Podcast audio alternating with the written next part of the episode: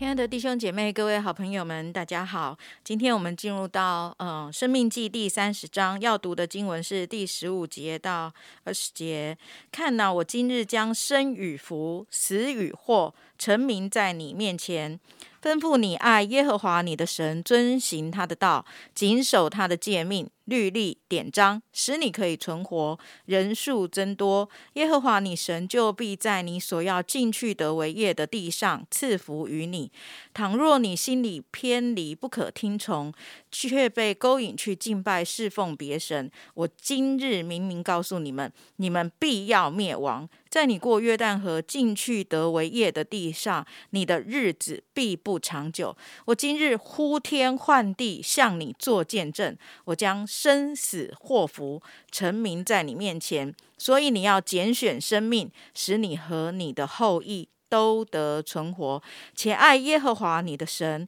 听从他的话，专靠他，因为他是你的生命，你的日子长久，也在乎他。这样，你就可以在耶和华向你列祖亚伯拉罕、以撒、雅各起誓应许所赐的地上居住。在整卷《生命记》的里面呢，充满着摩西对百姓的劝勉。当中呢，如果我们这个月一直读，我们会啊、发现他也常常一直强调的，就是叫我们要尽心、尽性、尽力的来爱神，要来归向神。那同样的，在这啊、这一章三十章里面呢，也有这样子的提到哈，在第二节、第九节、第二十节。都有提到说，啊、要劝勉以色列人要尽心尽性的归向神，要来爱神，要来专靠神，这样哈。那对于一直反复的说，一方面呢是让我们觉得好烦哦，好啰嗦哦，哎，也会让我觉得好像有一种不信任我耶，好像我好像不太能够被交代耶，好，不然怎么会一直重复的说呢？但事实上，另一方面呢，也能够让我们想象得到，摩西对百姓要进入迦南地之后的未来，他是有多么的担忧。同样的，这也是圣灵对百姓极担忧的爱。因为在当时候的迦南地，虽然土地肥沃，那物产丰富。啊，那我们读那个约书亚记哈，就知道他们连葡萄都那么样的大串，那么样的肥美哈，需要人要扛抬才能够呃扛抬得起来。但是呢，迦南地事实上也是充满着一个败坏的文化、道德沦丧的地方。所以呢，摩西很期盼神的百姓能够带着光明，然后稳稳的进入到这一块土地当中，而不是走偏了路，然后歪歪斜斜的，然后就进入到黑暗的里面。今天呢，我们就从最后的这几节经文，我们要来看有条件的应许：生与福，死与祸。你遵行就有福，你不听从就遭祸了。你选择生命，你选择神，你就得存活；你偏离了神，你偏离了生命，你就遭灭亡。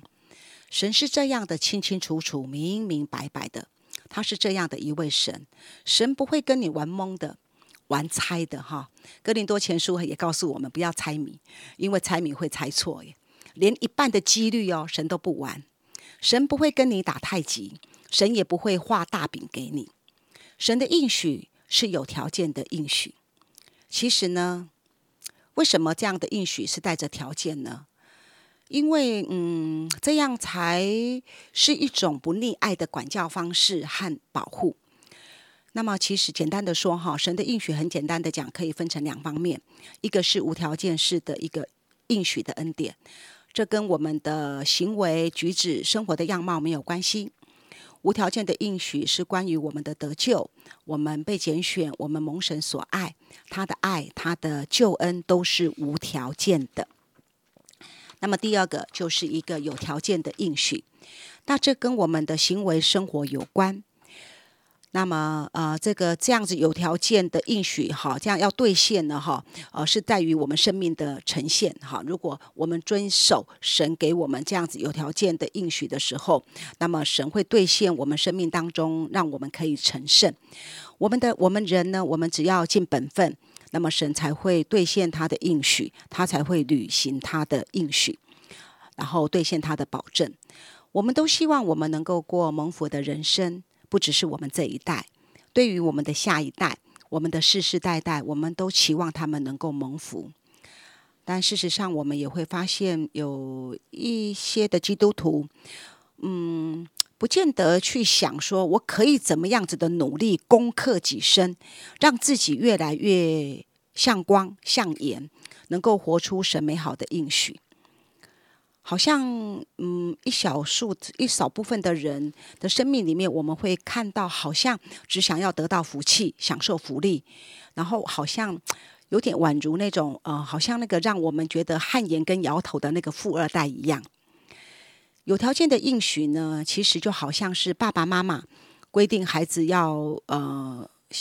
做作业。要写完功课之后才能够吃点心，好，要写完功课之后才能够玩游戏那样。如果你想吃点心，如果你想要玩游戏的话，那么你就必须先把作业写完。这是为什么？这不就是为了引导孩子能够走在正确的规范当中吗？从小他就能够尽本分。让这样的祝福游戏，或者是吃点心，好这样的玩乐，这样的祝福不会成为呃成为生命的益处，而不会成为生命的害处。如果你没有写作业，尽你学生的本分，而是一味的你只是给他吃点心，让他一直玩，让他觉得很有福、很幸福，反倒会成为这个孩子生命的害处。我认识一个年轻人，我据说他学校毕业的那一个月。他的妈妈跟他说：“你要开始找工作，你要预备出社会。那毕业季就是在五六月嘛，哈。他的妈妈跟他说，七八九月这三个月呢，你可以住在家里头，那你的零用钱就砍半。那你要赶快去找工作，预备出社会。那如果这三个月你没有找到工作的话，十到十二月你还可以住在家里，那零用钱就零。如果这半年你都找不到工作，明年的一月你就搬出去住。”没有想到，他在一个礼拜内他就找到工作了，他就一直工作到现在，十多年了。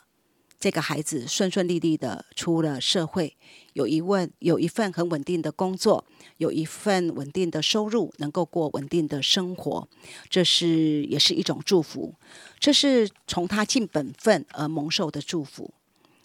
当他要做爸爸的时候，他回想他妈妈在他小的时候、年少的时候给他许多的规定，用信仰的角度角度来建立他的物质观、生活观，甚至在大一点的时候建立他的工作观。他经验到他尽本分，而经历到一些事情的一个稳定。其实神的恩典很多时候跟行为无关，那是无条件的应许。但是神的恩典有时候也是跟行为息息相关的，那是一个有条件的应许。盼望我们不轻忽在神应许的一个恩典里面和我们人当尽的本分的关联性的当中，我们能够明白，神有条件应许的恩典都是跟我们自己有没有努力、有没有好好尽本分有强烈的关系。弟兄姐妹朋友们，我们不要害怕，好像不知道该怎么做。其实第十五节已经告诉我们的，神的心意不是捉摸不定的。爱我们的神早已经显明他的心意了，他已经将他的智慧和他要对你说的话都清清楚楚的记载在圣经里了。让我们读圣经，知道他的话。让我们知道他的话，知道他的应许，那么我们就照着行，靠着圣灵的帮助，我们照着行，我们会得生命，我们也会得福气的。让我们明白他的话，遵循他的心意，那么我们就一步一步的稳稳的走进他的应许当中，让我们的生活可以容神一人。好，我们谢谢玉玲姐的分享。那我们可以啊，真实的来知道上帝给我们的应许都是什么？阿门的。所以刚才提到那个无条件跟啊、有条件的应许当中呢，我们真的可以啊、不断的来经历上帝给我们恩典。上帝不是无理要求的上帝，上帝真的是给我们恩典能力，让我们可以来啊、来经历他的作为，然后进入他应许丰盛的呃那个丰盛应许的那一个祝福的神。我们一起来祷告。现在主，我们要大大感谢你，谢谢主，因为你的应许，主啊，真的不是成为我们生命当中的重担，主啊，乃是要成为我们生生命当中的祝福和期待与盼望。主啊，每一次我们在困难当中，每一次我们在软弱当中，主啊，真的我们抬头仰望你的话的时候，主，我们就知道那个应许可以把我们的生命救活了，让我们看见出路，让我们知道我们是可以站立在你的应许当中，可以不断的一起呃来跨越这一切的困境的。主啊，因此就求你自己不断的来帮助我们。主啊，真的我们可以来呃仔细的查考你的话语，